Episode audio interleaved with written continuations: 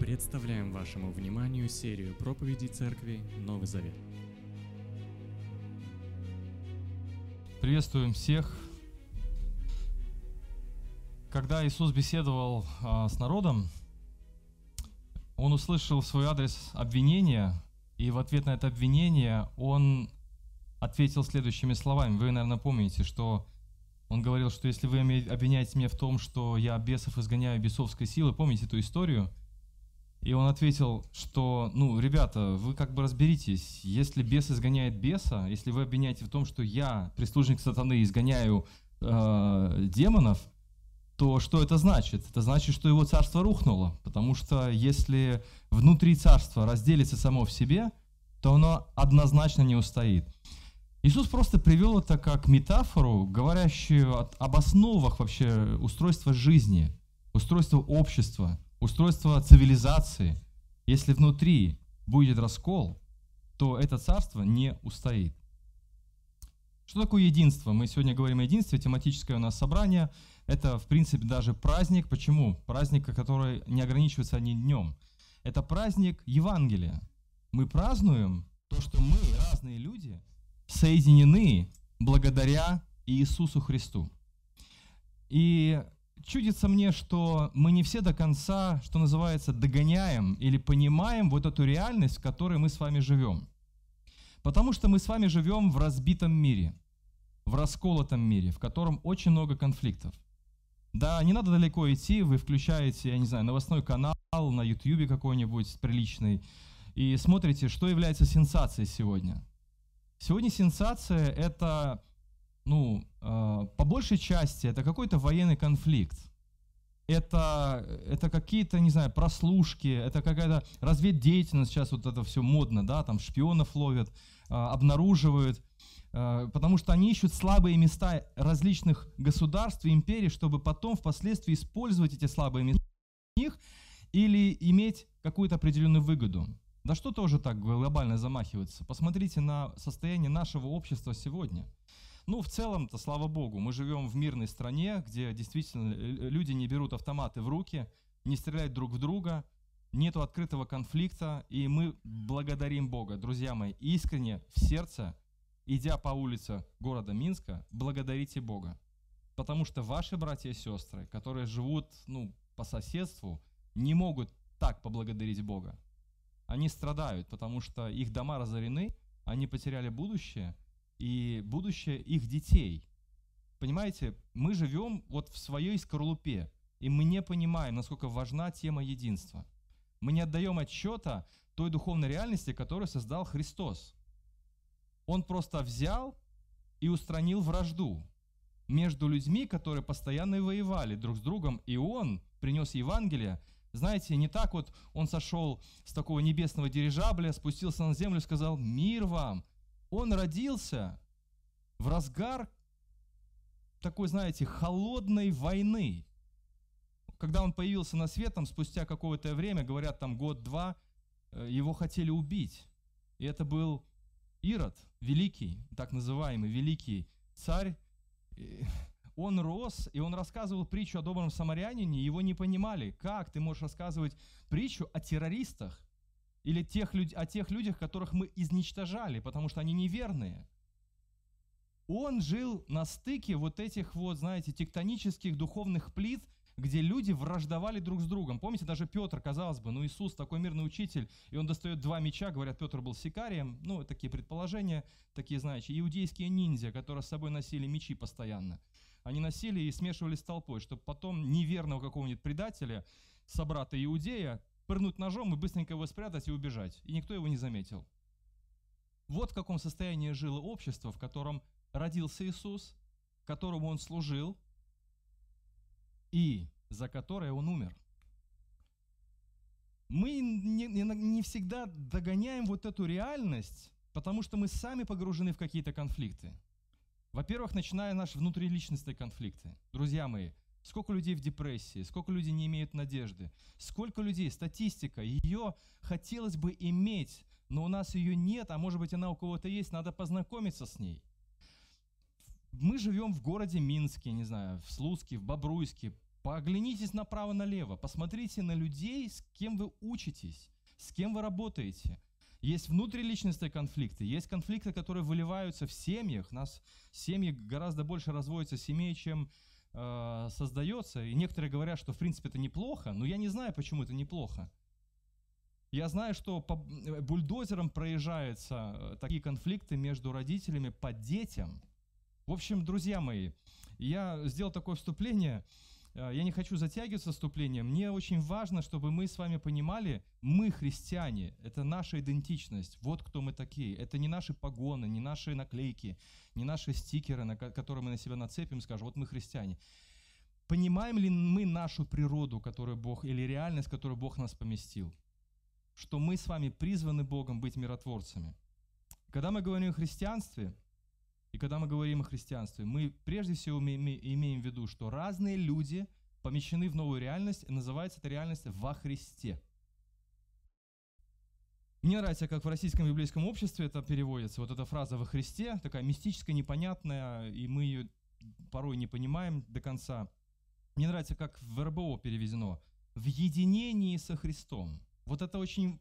Вот я просто готов целовать руки переводчикам, которые сделали так, как они сделали. Они очень правильно и точно отобразили суть Евангелия в том, что мы с вами имеем единство между собой благодаря тому, что мы едины во Христе, в единении со Христом. Единство – это тренд Нового Завета. Это суть Евангелия.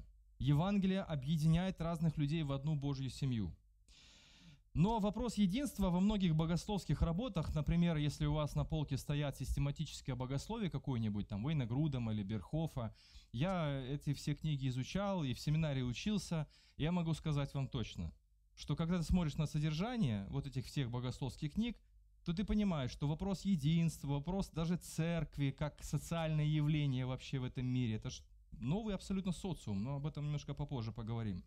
Вот эти все вопросы, откладывают на самый конец. Как будто бы это какие-то вопросы второстепенного значения. Ну, вот главное, что надо поговорить о грехе, что он прощен. Да, вот эти темы, они впереди стоят. Или э, вопрос о спасении, они стоят на первом месте. А вопрос единства, вопрос церкви, природы церкви, это что-то вторичное, если не третичное. Я надеюсь, что у меня сегодня получится быстро пойтись по двум частям моей проповеди сегодня будет такая немножко тоскливая, я вас иногда буду терять, но я вас буду возвращать к жизни. А, дефибриллятора у меня с собой нету, но я вас буду как-то тревожить, или вы сами тревожите друг друга. Но я надеюсь, что это будет не скучно. Первая часть, почему нужно говорить о единстве. Во-первых, вот первая причина. Может, за умные слова, вот, но постарайтесь вникнуть.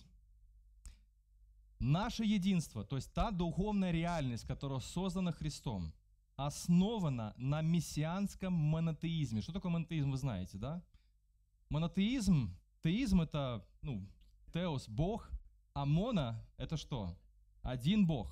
Единобожие, по-русски, если сказать. Видите как? Молодцы. Логика очень простая, друзья. Сколько богов? Один. Сколько Божьих народов? Все. Можно переходить ко второму, ко второму пункту. Если Бог один, то и искупленный, прощенный, избранный народ тоже один. Но не по национальному признаку, как это когда-то было в Ветхом Завете, а по признаку какому? Мессианский монотеизм. То есть пришел Мессия, пришел Христос, Иисус. Он сказал, вот Бог какой Он. Верьте в меня, я Мессия, я представитель того Бога. И Он умирает за грех, потом воскресает из мертвых. И веруя в Иисуса, в этого Мессию, мы приходим к единому Богу.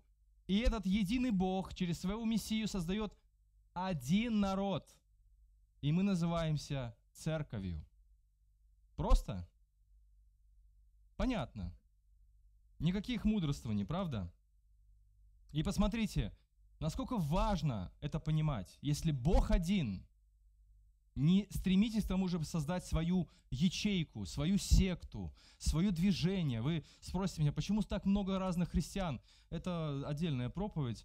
Э, давайте не будем... От... Вы можете задать этот вопрос мне после проповеди. Но я хочу, чтобы вы обратили внимание, насколько усердно авторы Нового Завета просто, ну, как будто бы они прорывались сквозь пелену старой человеческой вражды верующих людей в церквях, а в церквях были конфликты, и они снова возвращали, брали их за шкирку и говорили, вспомните, что Иисус, Мессия, привел вас к единому Богу. И верьте в Него, и верьте в Бога, который явился через Мессию. Ну вот, пожалуйста, один из отрывков, кстати, сегодня хорошо очень прочитали, но вот во второй главе немножечко э, раньше, по-моему, это не вторая глава, а четвертая глава, извините, я ошибся. Сказано на, назад – Будьте всегда скромны и кротки, терпеливо с любовью переносите друг друга, всеми силами старайтесь хранить единство Духа, скрепляя его узами мира. Это четвертая глава, извините. Четвертая, а не вторая. Одно тело, один Дух, одна надежда, которой вы призваны Богом, один Господь, одна вера, одно крещение, один Бог, Отец всех, Он над всем, через все и во всем. Но во всем нам, каждому в отдельности, был дан – особый дар. Один Бог, один народ, разные способности. А мы все на способностях заостряем наше внимание на своем предназначении и делимся по этому признаку. Но задумка нового социума, благодаря смерти Христа и Его воскресения, заключается в том, что разные люди с разными способностями объединяются ради Мессии, который привел нас к единому Богу. И вот второй отрывок, который мы с вами читали уже, Дима прочитал очень хорошо и выразительно, ведь он наш мир, соединивший иудеев и язычников в один народ. Я уже не буду перечитывать весь текст. И мы соединены одним духом, и благодаря Мессии приходим к единому Богу. Единство – это не просто девиз кота Леопольда. Ребята, давайте жить дружно – есть разные причины, по которым мы с вами можем стремиться к какому-то компромиссу, какой-то определенной временной гармонии. Это дешевые приемы, может быть, наши личные, основаны на нашем эгоизме, наших личных каких-то низменных желаниях, чтобы нас просто не трогали, не чипали лишний раз, чтобы все было, а бы тихо было. Единство – это основной императив Нового Завета по отношению ко всем верующим. То есть это наша с вами задача думать о том, как мне достигать и хранить единство. Во-первых, в семье. Семья – это, ну, знаете, ячейка общества, это ячейка христианского общества, здоровой церкви, залог. Извините, не семейные, вот, не хочу вас дискриминировать, но у вас все еще впереди. Поэтому Единство в семье между братьями и сестрами. Единство, так называемое фиктивное единство, как социологи называют его. То есть оно фиктивное, они так его называют, но оно не фиктивное. Потому что оно, по сути, даровано нам Христом, который умер за нас. И думать о том, что не я хожу в церковь к Богу, и, знаете, даже иногда люди, знаете, почему они любят пустые храмы? Потому что там никого нет. Я пришел к Богу, порешал с ним дела и ушел. Я понимаю любовь к храмам и к таким вот всяким вот э, э, очень высокопарным вот таким помещениям. Я понимаю, интересно там быть, в тишине, вдали от шума, эти люди, устал я от этих людей и так далее. Но это основной новозаветный императив. Достигать единства, хранить единство и думать об этом. И как повиноваться этому принципу. Поэтому все просто. Бог один, народ один. Бог сам себе не разделился. Бог отдал своего Сына Иисуса Христа, чтобы создать одну церковь, состоящую из людей, которые верят в Мессию. Вторая причина, почему важно говорить, церковь – это символ нового человечества. При написании писем а, римским или колосским христианам из истории известно, у Павла было очень много времени. То есть, а, возможно, у него уже шишки как-то зажили, раны от этих гонений, от побития палок. И он так более-менее спокойно э, сидел по вечерам, может быть, в своей какой-то комнате или, может быть, на корабле плыл. Вы знаете, что он очень много путешествовал. У него было достаточно времени, чтобы сформулировать основные положения христианской жизни. И вот главное из этих положений. Верующий в Мессию – это тело Его. Мы так думаем, ну тело Его, ну, классный пример. Мы, мы воспринимаем, что э, церковь это тело его, как какой-то удачный пример. На самом деле Павел мыслил не просто такими, знаете, э, нашими категориями. О, удачный пример. Вот как это? Вот, а, вот тело, например. Смотрите, руки, ноги, мы такие разные, соединены вместе в один организм. Он мыслил гораздо глубже и дальше. Церковь – тело его. То есть Бог через церковь, через верующих людей, сплоченных между собой Христом, Он творит новое человечество. Он мыслил категориями книги «Бытие». Он всегда, когда говорил о спасении, он думал о книге «Бытие», где Бог сотворил Адама и Еву и вдохнул в них жизнь. И создал их как? По образу и подобию. Вы увидите в Новом Завете это отчетливые в кавычках, метафору, но это главный его богословский посыл всем верующим, что вы теперь новое творение. Кто во Христе, тот новое творение. Старое прошло, теперь все новое. Поэтому мы символ нового грядущего человечества. Изначально Бог сотворил мир и поместил в нем человека. Между Богом и человеком царила гармония. Бог жил вместе с людьми. Это кто не мечтал бы об этом, чтобы видеть Бога каждый день? Сидишь в окошечке, пьешь чай. О, Господь, привет. Как-то так коробит немножечко, да, вот слух. Как это так возможно? А так было. А так было. Ну, не было фамильярности, конечно. Не было понебратства. Но Бог жил среди людей. А в книге «Бытие» можете проверить э, сами. 3 глава, 8 стих. Там написано, что Бог прогуливался по саду.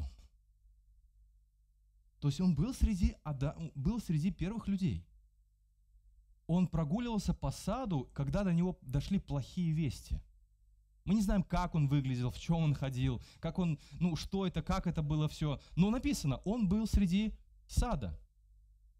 И эту гармонию иногда изображают в виде божественного треугольника. Вот примерно так. Бог, человек и человек. Вот это есть тот ну, треугольник такая, красивая фигура геометрическая.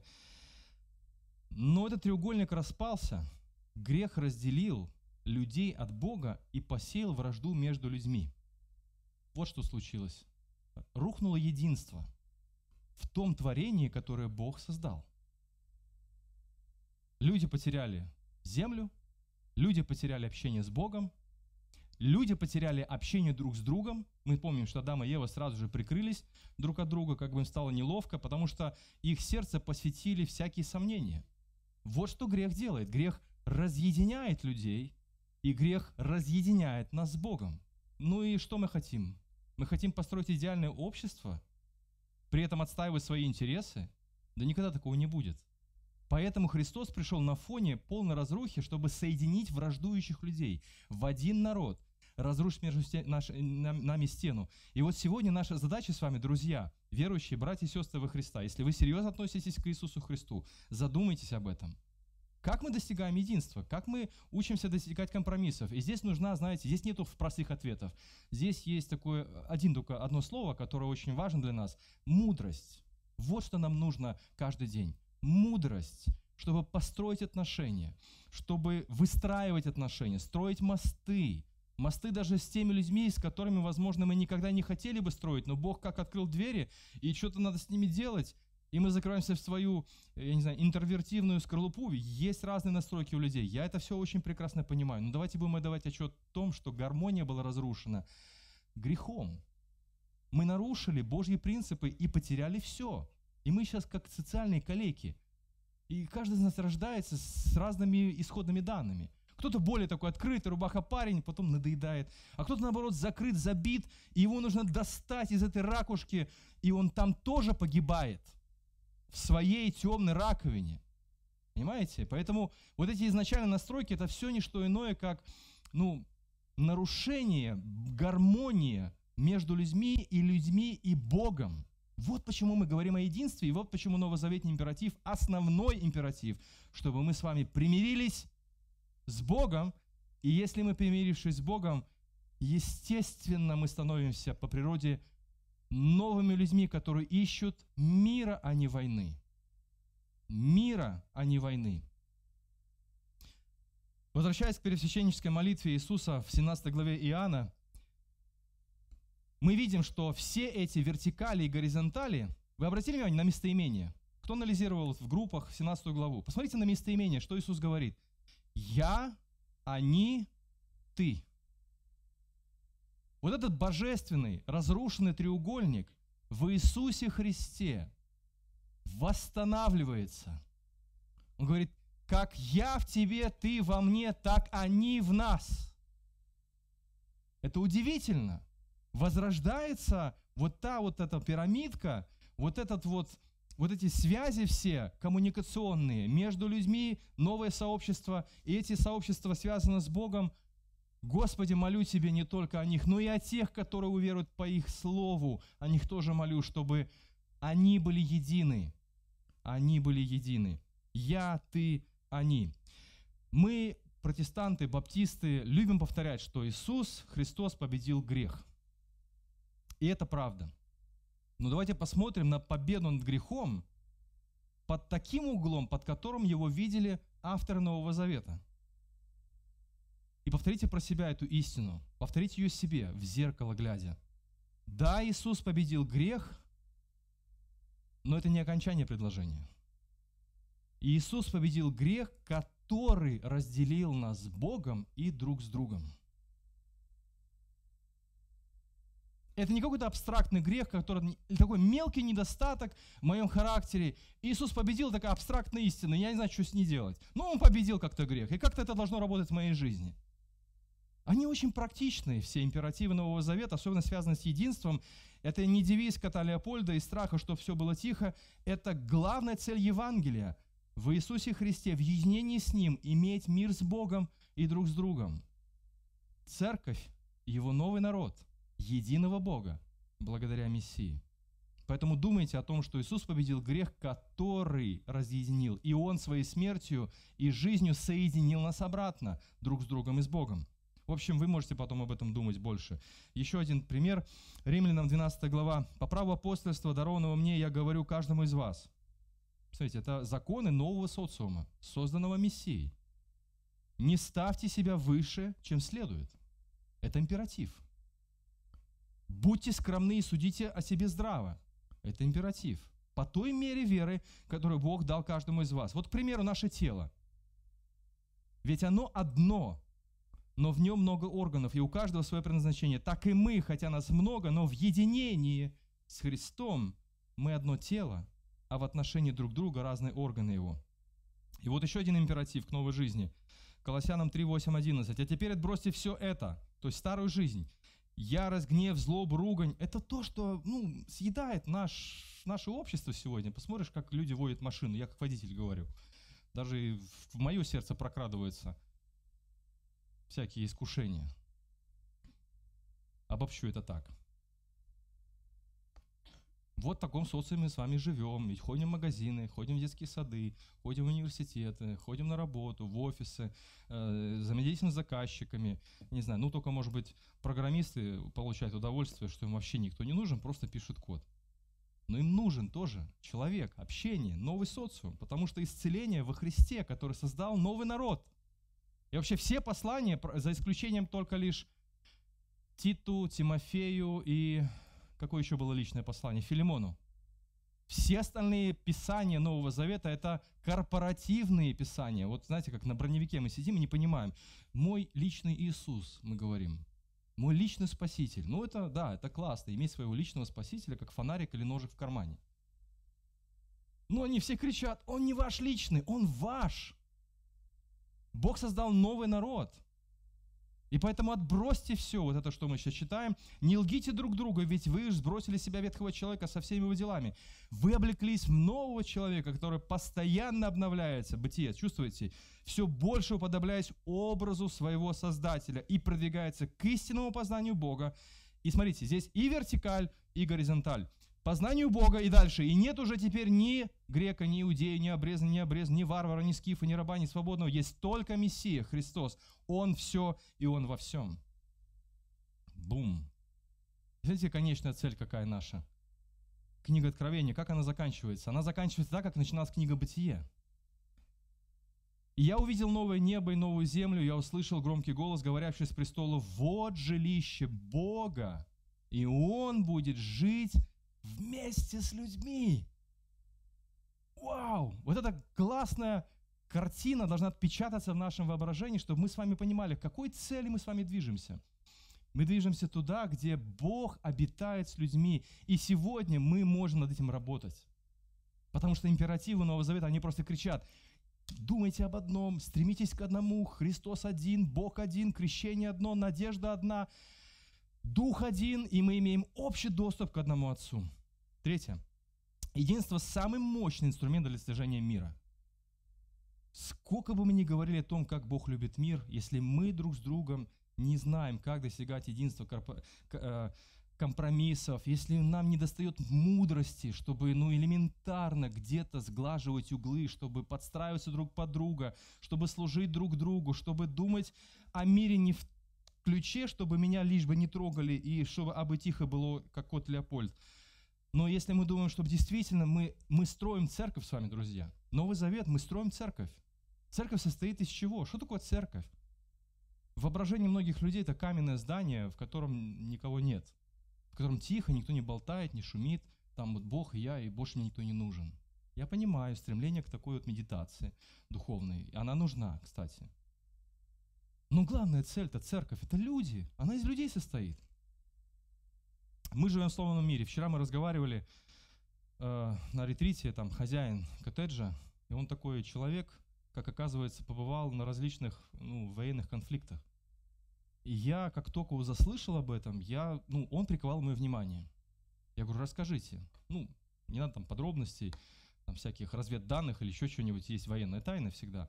Я говорю, просто расскажите, как, как человек, что у вас было? Братья вот не дадут соврать, вот начал рассказывать. И знаете, я сидел, я как бы уже, мы, я уже был как бы, может быть, ну, как более-менее готов, как слушатель, к тому, чтобы хотя бы вообразить себе то, что он описывал как танк въезжает в метро, где полно, людей, и выезжает оттуда просто, а там... И он говорит, я захожу туда, а там... Вот в каком мире мы с вами живем. А мы живем в своей скорлупке, нам хорошо. Нас Бог спас, простил наш грех, аллилуйя, аминь, и мы. А кто думает о том, что в Минске произошло? Такая девушка пыталась бросить, броситься под машину в центре города, покончить жизнь самоубийством. Ну, нас же это не волнует, мы же как бы себе тут в своем мире. Мы не создаем свой мир – мы живем там, где мы живем. И Бог поместил свою церковь в Иудею, прежде всего, в Иерусалим, где вот эти все страсти кипели. И Он на фоне разделенного, разодранного мира создает новое сообщество во главе с собой. И говорит о Евангелии. Вот в 17 главе Иоанна написано, что мир возненавидел вас, их. И мы так все воспринимаем, что мир это такое, вы знаете, вот просто вот, вот мы и вот этот мир, он нас ненавидит. Если брать контекст, то прежде всего мы видим, кто ненавидел Иисуса и кто ненавидел учеников. Это не абстрактный мир, это конкретные люди, которые отвергали послание Мессии, отвергали Его Слово о примирении, о прощении, о любви. И они взяли в свои руки оружие и прибили Иисуса к кресту.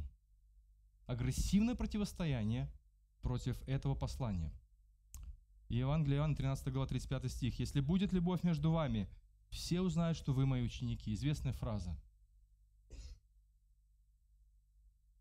И 17 главы. «Пусть все они будут едины, и пусть они будут в нас, как ты, Отче, во мне, а я в тебе, и пусть мир поверит, что послал, послал меня ты». Мир ненавидит, но я хочу, чтобы мир поверил. И пусть они уверуют, потому что мы едины. Я в них, и ты во мне, чтобы были они в полном единстве, и пусть мир узнает, что послал меня ты. Это два раза мысль повторяется в Евангелии от Иоанна, 17 главе. К сожалению, проблема «разделяя властвуй» не обошла христианскую церковь. Враг человечества продолжает сеять семена недоверия, вражды даже между верующими. И я хочу сказать вам, что какие бы мы с вами стадионы не снимали в городе Минске, какие бы силы не притягивали сюда, какие бы СМИ там не задействовали, и как бы не писали мы прекрасные хвалебные статьи о том, что все-таки протестанты это не сектанты, что это добрые люди, которые не пьют кровь младенцев, а нормально пьют там яблочный сок, и э, они полноценные граждане нашего общества, которые содействуют развитию, э, оздоровлению нашего общества. Мы соль земли, помните, да, написано в Писании? что бы мы ни делали, все будет абсолютно мимо, если мы вот не понимаем своего призвания и не слышим новозаветнего императива к тому, чтобы двигаться в сторону поиска, поиска этого равновесия, этой гармонии во взаимоотношениях между собой. Авторы Нового Завета усердно призывают христиан стоять в единстве, чего бы это им ни стоило, даже если это жизнь. Филиппийцам 1.27. «Только живите достойно вести Христовой. Живите так, чтобы я увидел, Павел, он повелевает, он говорит, живите так, чтобы я увидел, как апостол, что вы дружно стоите плечом к плечу, все как один, сражаясь за веру в радостную весть. Ну, слово «сражаясь» такое агрессивное, военное, на самом деле оно безоружное. Сражаться нужно как? Оружием любви. Потому что Христос молился на кресте, Он сражался. И когда его ругали, Он не ругал взаимно. Когда его унижали, Он не унижал взаимно. Он отдавал все, как написано в Слове Божьем, в руки праведного судьи. И даже молился так, Господи, прости их. Это сражение. Сказать, Господи, прости его, когда он мне причинил что-то, это тоже сражение – Римлянам 16:17. «Прошу вас, братья, остерегайтесь тех, кто вносит разлад и сбивает с пути, наперекор тому учению, которое вы получили. Держитесь о них подальше». От людей, которые сеют раз, э, разлуку, сеют раскол и, не, а, и отвергают учение Евангелия о едином Боге, о едином народе, держитесь от него подальше. При лицом любых конфликтов выберите, выберите стать миротворцем. В мире и так много войны. И помните еще очень яркая такая метафора, признак мессианской эпохи, Исайя 24, перековать мечи на орала, а копья свои на серпы. Не наоборот. Не серпы в копья и не орала в мечи. По сути, люди отчаянно нуждаются в мире, который им так трудно найти. И Бог создал церковь. Мы просто ради Христа, мы призваны к тому, чтобы создавать островки, вот этого социального благополучия. Четвертое. Единство лежит в основе божественной социологии церкви. Социология изучает общество, как вы знаете, да, законы, закономерности, которые связаны с тем, ну, они наблюдаемые, их можно легко заметить. Какие общества способны к самоорганизации, а какие нет, где есть более-менее независимое мышление, где его нет. И люди, занимающиеся социологией, примерно могут предсказать, ну, как предсказать, ну, составить прогноз – а, на будущее, например, что ждет ну, общество в нашей стране, если вот все то, что мы сейчас видим, вот как люди живут друг с другом, как они взаимодействуют, останется примерно на том же уровне. Они примерно могут, несколько умных людей, социологов, составить такой прогноз. А, по церкви, как пастор церкви, я тоже примерно, я, конечно, не социолог, но у меня тоже, у любого пастора есть ощущение, что вот если какие-то вещи не изменить, они приведут вот к этому или вот к этому. Что же лежит в основе божественной социологии? А, Троилс Эмберг Педерсон, такой есть богослов, один из самых оригинальных исследователей Павла. Он занимался исключительно апостолом Павлом. Открыл для себя, цитирую, фундаментальное значение социальной практики в церкви. Благодаря своим исследованиям он пришел к выводу, что ядром мышления Павла является практика единства всей общины. То есть все мысли и все призывы Павла направлены на социальную практику. Это, опять-таки, ничего абстрактного в Новом Завете нет. В Библии абстракции нет. Есть весть Евангелия, и апостолы, в частности Павел, пытались призвать верующих подчиниться этому призыву. И говорит, устраивайте свою жизнь так, чтобы вы практиковали это единство и слышали голос Божий который очень ясно говорит, что Бог один, один народ, одно Евангелие, один Христос, одна надежда, стремитесь к одному. Галатам 3, 26, 28. «Ведь все мы через веру Сына, Сыны Бога, в единении с Христом Иисусом. Ведь крестившись, чтобы соединиться с Христом, все вы облеклись в Христа. И нет уже ни еврея, ни язычника, ни раба, ни свободного, ни мужчины, ни женщины. Вы все одно существо в единении с Христом Иисусом». И следующий очень важный отрывок, Колоссяна 3, 8, 11. А теперь отбросьте все это. Ярость, гнев, мы уже читали об этом. Ругань, непристойные разговоры и облекитесь нового человека. Вот это и есть ядро призвание Павла. И еще хочу такую пометочку оставить вам. Традиционно принято считать, что все послания Павла примерно делятся на такую так называемую теологическую часть, теоретическую, и вторая практическая часть. И я как-то, ну, соглашался долго с этой системой, но потом я отказался от этого. Для него это все одно. Если мы верим в Евангелие Иисуса, который примирил нас с Богом и друг с другом, то все остальное, что он говорил, это даже не просто такие рекомендации практически. Ребята, знаете, что я вам хочу посоветовать, чтобы улучшить атмосферу вашей церкви? Это даже не рекомендация, это постоянно заповеди. Еще одна заповедь, еще одна заповедь и еще одна заповедь. Это один монолит. Христос сделал для нас вот это, Он умер за нас, оправдал нас, искупил нас. Теперь, друзья, за работу. Итак, несколько советов. Первое. Учитесь фокусироваться на этом главном.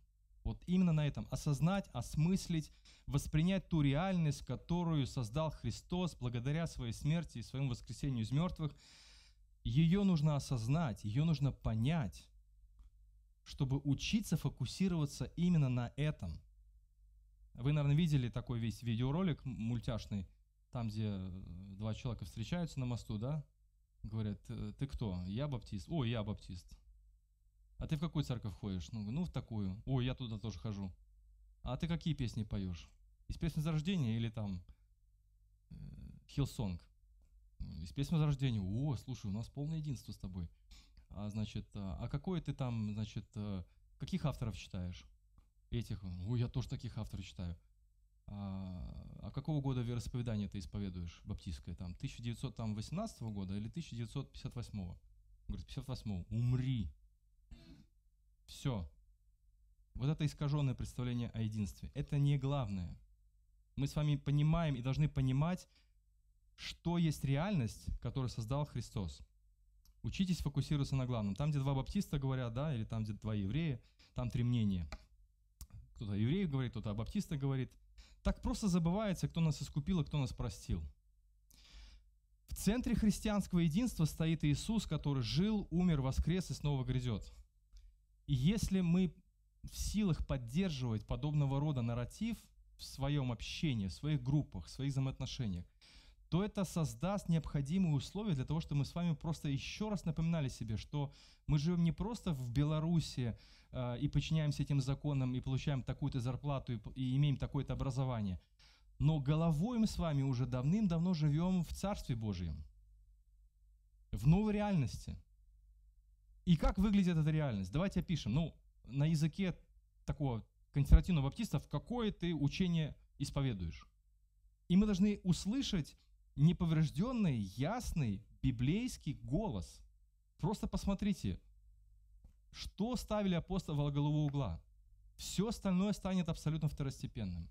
В центре стоит Христос, который жил, умер, воскрес из мертвых.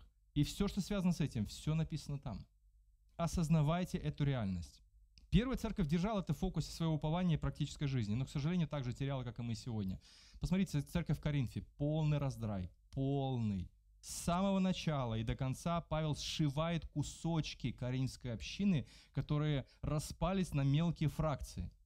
Он говорит, вы, ребята, что творите? Что Христос разделился? Видите, вопрос о едином Боге, о едином Мессии. Что Христос, два Христа стало или три Христа стало? Мы живем в таком мире. Даже где вот сейчас вот новости э, все говорят о том, что там на Украине, видите ли, православная церковь, там московская епархия, там такой-то епархия разделилась. Все на уши, на ушах стоят. Я смотрю за этим внимательно и понимаю реакцию людей. Они говорят, ребята, что вы там разобраться не можете в том, что там, кто во что там верит, какими пальцами крестится, левой, правой рукой или что-то. Я понимаю, что я уважаю традиции разных церквей и не хочу возводить никакие напраслины, но мы должны понимать, что мы в какой реальности живем. Мы живем в Божьем Царстве, которое очень четко описано, духовная реальность, но в новозаветных посланиях прежде всего. Именем Господа нашего Иисуса Христа, Павел пишет Коринфянам, умоляю вас, братья, будьте все согласны друг с другом. Пусть разногласия не разделяет вас, пусть сплотит вас единая мысль, единая цель. А ведь мне, братья мои, стало известно что от домочадцев Хлои, Хлои, что у вас есть распри. Я имею в виду, что каждый из вас говорит свое. я Павлов, я Полосов, я Кифин, я Христов. Что, Христос разделился на части? Или это Павла распяли за вас? А может быть, во имя Павла вы приняли крещение? Эта опасность преследует нас и сегодня, как и тогда. Помните послание Галатам? Это самое монументальное послание о единстве. О единстве. Я помню, когда пришел к этому выводу, я сам себе не поверил. Как? Там же наоборот, как бы Павел там Петра отметнул там в сторону, значит, этих прогнал. Он защищал один Божий народ, который пытались разделить люди, которые начали исповедовать какие-то вещи из закона Ветхого Завета. И говорит, а вот еще надо это сделать. Он говорит, да вы что, ребята, вы разделяете то, что Бог создал. Единый народ из всех людей, из всех племен, из всех языков. Поэтому можно так сказать, что Павел был нетерпим только в том случае, когда кто-то был нетерпим по отношению к людям, искупленным Христом. Вот оно единство. А мы порой нетерпимы из-за каких-то второстепенных вопросов. В то время как Павел проявлял очень такую, даже сказать, агрессивную нетерпимость по отношению к людям, которые проявляли нетерпимость к тому, что Христос создал из разных людей церковь, из разных культур. И он защищал это Евангелие. И когда Петр начал лукавить, он обличил его, потому что он начал искажать Евангелие своим поведением, что, а, ну как бы, вот я с этими, а вот не с этими. Стоп. И он пишет в этих посланиях своих, что Христос из разных враждующих людей соединяет один народ. Второе. Учитесь отстраняться от себя. Ох. Очень важный духовный навык. И это, опять-таки, мы говорим об этих вещах э, как о, о чем-то постоянно работающем, действующем в нашем сознании постоянно. Потому что Евангелие, по сути, побуждает нас к тому, чтобы мы мысленно учились, ну не то чтобы забывать о себе, ну как ты о себе забудешь, тогда ты надо просто сброситься в свислочь и утонуть там, вот, и перестать дышать и жить, и вообще коптить это, это небо. Но отстраниться в такой степени, чтобы быть способным думать о других или вмещать хоть что-то, что связано не со мной, любимым, а с тем, кто хотя бы ну, в, на расстоянии вытянутой руки. Вот что у него, у нее, как они, что они думают, что у них происходит. Вот хотя бы чуть-чуть впустить это в себя, мысленно впустить. Э, вы знаете, мы начнем задавать вопросы, мы начнем задавать вопрос, а как быть, а что, а что с этим делать, а что с той девушкой, которая пыталась, кто она такая, я ее не знаю. Или тот человек, который свел счеты с жизнью э, два месяца назад. У нас в Минске, это наше общество, в котором мы с вами живем. Бам, а мы это исключаем. Это исключаем. Это не мое, это не мое, это не мое. И только когда нас жареный петух клюнет, вот тут у нас все включается. А я и не знал, что так много таких. Вы знаете, что люди одно и то же говорят. Когда человек здоров, благополучен, а, он видит только здоровых, благополучных людей, знаете, да? Он как будто бы не видит тех, которые болеют и неблагополучно живут. Как только у него появляется, там, не знаю, аппендицит, ну, самый простой возьмем, хотя всякое тоже бывает. Аппендицит, лег э, в больницу, оказывается, таких, как я, с аппендицитом, их тысячи. Вот как до нас нужно достучаться. Но есть другой способ – есть способ духовного упражнения, чтобы самому добровольно раскрывать, так сказать, свои, э, как сказать, нераскрытые возможности, вмещать, думать, как бы даже задумываться о других. Э, мы всегда судим во всем с точки зрения своей жизни, привычек, опыта. Обсуждая кого-то или что-то, всегда старайтесь мысленно заставить себя поставить себя на место другого человека, влезть в его шкуру. И в этом, кстати говоря, проявление мудрости. И теперь внимание, Иисус поставил себя на наше место. Вот эта знаменитая доктрина заместительной жертвы. Иисус занял твое место. Он занял твое место. И как бы мы такие, и спасибо на этом, до свидания, Господь, увидимся на небесах. Он занял твое место, чтобы ты учился тоже занимать чье-то место. В самом центре Евангелия стоит отказавшийся от своих прав Мессия. Филиппийцам 2 глава, монументальный гимн, если жизнь со Христом для вас опора, если любовь Его для вас отрада, если есть у вас общение в духе, если есть милосердие, сострадание, сделайте радость мою еще полнее. Видите, императив. Будьте всегда во всем согласны, равно любите друг друга всей душой, одинаково и чувствуйте и мыслите Ничего не делайте своей корысти и тщеславия, и пусть каждый смиренно считает другого выше себя. Это упражнение, это наш настрой, это вот механизм, с помощью которого церковь призвана функционировать как новый социум, новое творение. Пусть каждый из вас думает не о собственном благе, а о благе других, и пусть мысли ваши и чувства ваши друг к другу будут у вас, как у Христа Иисуса. Он по природе Бог, не держался за равенство с Богом, но добровольно лишился всего, чтобы и приняв природу раба, и человеком родившись, он во всем был человеку подобен, он еще больше себя молил и так был послушен, что принял и смерть саму, смерть на кресте. Думайте об, об таком Христе. Это духовное упражнение, созерцать Его. Созерцать Его таким, который отказался от своих прав. Я не призываю замахнуться на весь мир. Давайте о всем мире будем думать. Ну хотя бы просто о соседях, с которыми мы делим лестничную площадку. Ну хотя бы, ну я не знаю, минимум какой-то. Третье. Учитесь замечать и превозносить достоинства других людей. С тем, чтобы замечать недостатки людей, у нас, как правило, нет проблем. Ну, на полном серьезе, у меня в моем опыте пасторского служения была женщина, которая реально оглянулась, такая встала и говорит, братья, у меня, сестры, у меня дар э, обличения. Я реально вижу недостатки людей. Другая сестра с юмором поднимается и говорит, прикинь, говорит, я тоже. Вот. И все мы такие пророки, да, мы знаем, замечаем, потому что у нас взгляд изнутри вовне. Мы там видим. А как насчет того, чтобы посмотреть на свой собственный затылок? Оп, проблемы. Ну, зеркало, подожди, без зеркала. Это невыполнимый квест. А как насчет того, чтобы видеть не просто недостаток там на спине, или там на затылке, а заставить себя научить замечать достоинства и сильные стороны людей, которые окружают нас. Очень интересная практика. Я когда тоже читал вступление и прощание апостола Павла всех посланий, вы посмотрите, как он, как он прощается. 16 глава Римлянам, это моя любимая глава. Почитайте ее. Она начинается с того, что «Приветствуйте сестру Фиву, она многим послужила, она верная сестра» иметь ее в почтении. Пам. И мы, он оставил в истории положительный отклик об этой женщине, которая привезла послание римлянам в Рим. И дальше вся 16 глава. Вот этих вы приветствую, слушай, они классные. Вот эти ребята верные Богу. А вот эти послужили мне, когда я там нуждался.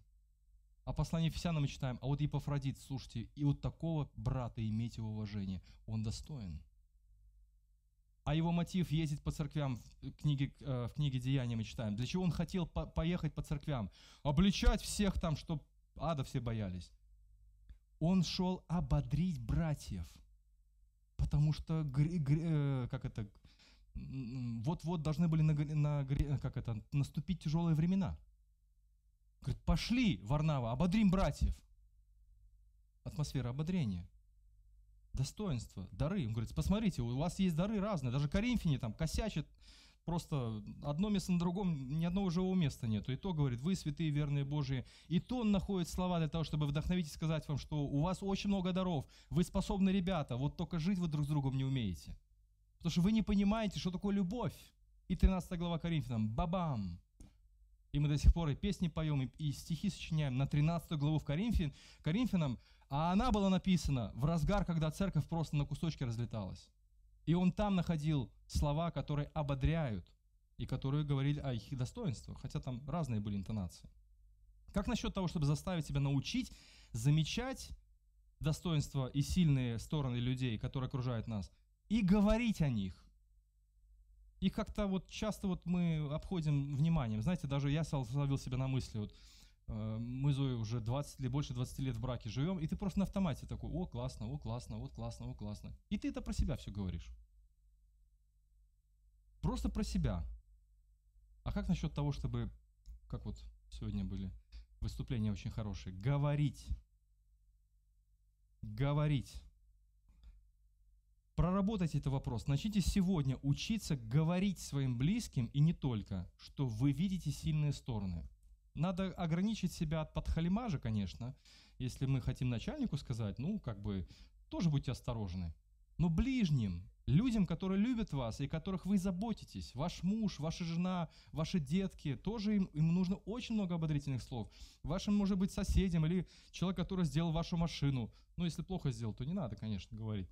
Но если хорошо сделал, похвалите, скажите, у вас порядок в гараже. Я даже начал как-то упражняться, я понимаю, что у меня очень непаханное поле. Хотя стараюсь как-то ободрять. Соглашайтесь с тем, что у других людей есть такие сильные стороны, которых у вас нет. Четвертое. Учитесь благодарить людей. Это как продолжение логическое. Нам кажется, что мы часто благодарим, но это не так. По большей части мы отмечаем что-то положительно, как я говорил уже, про себя мысленно. Почему? Потому что, во-первых, наша славянская культура такая. Она очень, э, ну, как вот, э, культура разная. У нас очень много положительного в нашей культуре. У нас люди, мне кажется, по большей части добрые. открытые. Вот даже наши друзья-американцы замечали, что, говорит, входят такие хмурые все, суровые, сердитые, погода, все такое черные одеты все, не ярко. Ну, говорит, подойдешь спросить, как пройти там туда-то, вдруг включается улыбка, говорит, а, там туда, туда. То есть, ну, как бы проблем они не испытывают. В этом плане у нас нет проблем, наверное, да? Или мне подсказывают, что есть. Хотя есть и агрессия, подавленная агрессия, как, опять-таки, люди водят машины, это просто жесть, я хочу сказать вам. У нас э, действительно, я не знаю, по большей части мужчины водители, хотя очень много женщин, и, например, уступить дорогу не уступают. Вот только пятый или шестой начнут как-то тебя пропускать. Я не знаю, может быть, у меня субъективное впечатление, я с этим согласен. Вот в других странах я езжу, там моргнул, даже в России, помню, моргнул этим э, поворотником, бам, сразу же уступил. Как, что, Питер? Да ты что, быть не может. Опять моргаю, перестраиваться, не вопрос. Приезжаю в Минск, пум, все. Не проедешь, я еду здесь. Всякие есть проявления. Но, друзья мои, мы с вами призваны нести другую культуру. И это в силах, наших силах, по Божьей благодати. Мы можем в Церкви Новый Завет создавать добродушную, благословенную культуру любви, принятия, где люди благодарят друг друга. Я был, когда вот сейчас мы недавно были в поездке, я обратил внимание, как лидеры церкви постоянно благодарят верующих за какие-то служения. Я даже как-то вот, э, Кайл тоже рассказывал то же самое. Говорит, я даже как-то немножко даже начал морщиться, но как-то немножко это искусственно. А на самом деле искренне. Спасибо за это, спасибо за то, спасибо, что вы верны, спасибо. И это спасибо бесконечно. И люди, может быть, даже привыкают к этому. Но, друзья мои, лучше к этому привыкнуть, чем постоянно, если ты не служишь, то ты там вот, э, и последнее там тебя ад ждет. Ну, я, конечно, утрирую. Поэтому, во-первых, наша славянская культура. Во-вторых, человек в основном настроен на потребление. Поэтому, по большей части, нам всем приятно слышать что-то хорошее в свой адрес. Нам нужно просто реверс включить и перенаправить наши силы, все силы, которые мы имеем благодаря Христу, на других людей. И последнее. Очень много, конечно, нужно говорить об этом, я все сокращаю. Откажитесь от дружбы, основанной на критике. Это очень большой вопрос для нас. Легче сплотиться, когда у вас один внешний враг. Это очень известный механизм, его используют политтехнологи в некоторых, говорят, местах наших, нашей планеты, что просто ты находишь какого-то внешнего врага, реального, исторического, культурного, там, из прошлого достаешь, воскрешаешь его из мертвых, ты говоришь, вот ваш враг. И все таки а, да, это, их, это наш враг. Это очень дешевые и очень проверенные методы. И, собственно говоря, наши, ну, мы люди, мы часто мне напоминаем скотный двор. Вот даже дьявол, он не меняет свои искушения. Вы заметили, что у него одно и то же искушение работает веками. Вот, и, э, стратегии говорят, надо менять стратегию. С нами дьявол стратегию не меняет. Мы просто клюем на одну и ту же проблему. Он говорит, а верно ли сказал Бог? А верно ли это? А верно ли то? И мы клюем. Клюем успешно. И вот в том числе и эти механизмы они тоже почему-то нами потребляются. Чтобы дружить против, много ума не надо. Я призываю вас, друзья, проведите ревизию своих отношений, пересмотрите свои связи и подумайте, что вас действительно объединяет с этими людьми. Если ваш разговор вдруг сползает на уровень перемывания костей, это очень незаметно происходит. Я сотни раз оказывался в этой ситуации. И сотни раз корил себя за то, что я вовремя как-то не соскочил с этой темы, потому что потом у тебя осадок, а ты Христов, ты искуплен Богом, и ты сидишь как, я не знаю, на вокзале, перемываешь кости какому-то человеку. За что? За то, что он другие книжки читает? Или за то, что он там немножко по-другому выглядит, или музыку другую слушает? Да это же просто нонсенс. Это нонсенс. Мы готовы похоронить друг друга заживо. Ну, мы иногда периодически на нас нападает вот это вся, э, вот это все, все затмение какое-то ума. За что? За что? Давайте вернемся к этой новой реальности и научимся останавливать себя тогда, когда кто-то из нас дает слабину, и мы начинаем сползать на какие-то недостатки других людей, чтобы потом где-то, знаете, а это очень все интересно, это как чипсы. Не можешь остановиться есть, ешь, ешь, а там сплошные эмульгаторы, химия, это все отравит нашу пищеводительную систему. Поэтому, если вдруг ваш разговор сползает к перемыванию костей, праведному перемыванию костей, словите себя на этом – не надо говорить, брат, ты согрешаешь. Хотя бы себя остановите мысленно. Раскайтесь в этом и смените тему разговора. Хотя бы для начала.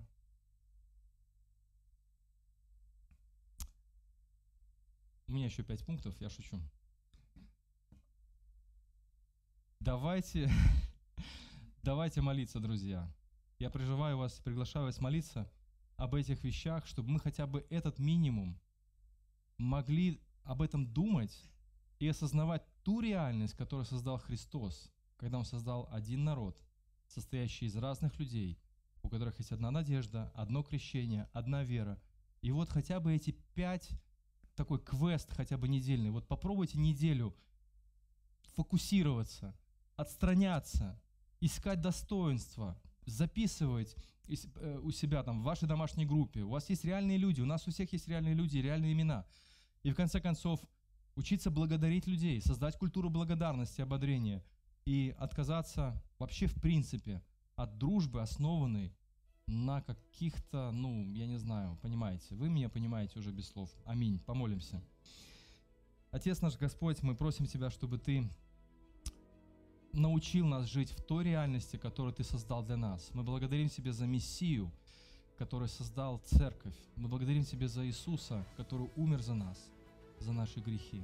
Я прошу Тебя, чтобы Дух Святой сегодня коснулся каждого из нас, чтобы мы устремили все наши силы, все, все, весь наш потенциал, чтобы действительно фокусироваться на том, кто Ты есть и к чему Ты нас призвал, какая наша надежда, какая наша, наша вера. И помоги нам, Господь, уживаться, жить, строить отношения с ближним кругом людей, хотя бы с этого начать. Помоги нам – быть миротворцами. Все тебе отдаем, наши, наши все переживания, наши страхи, наши неумения, мы все тебе отдаем, Господь,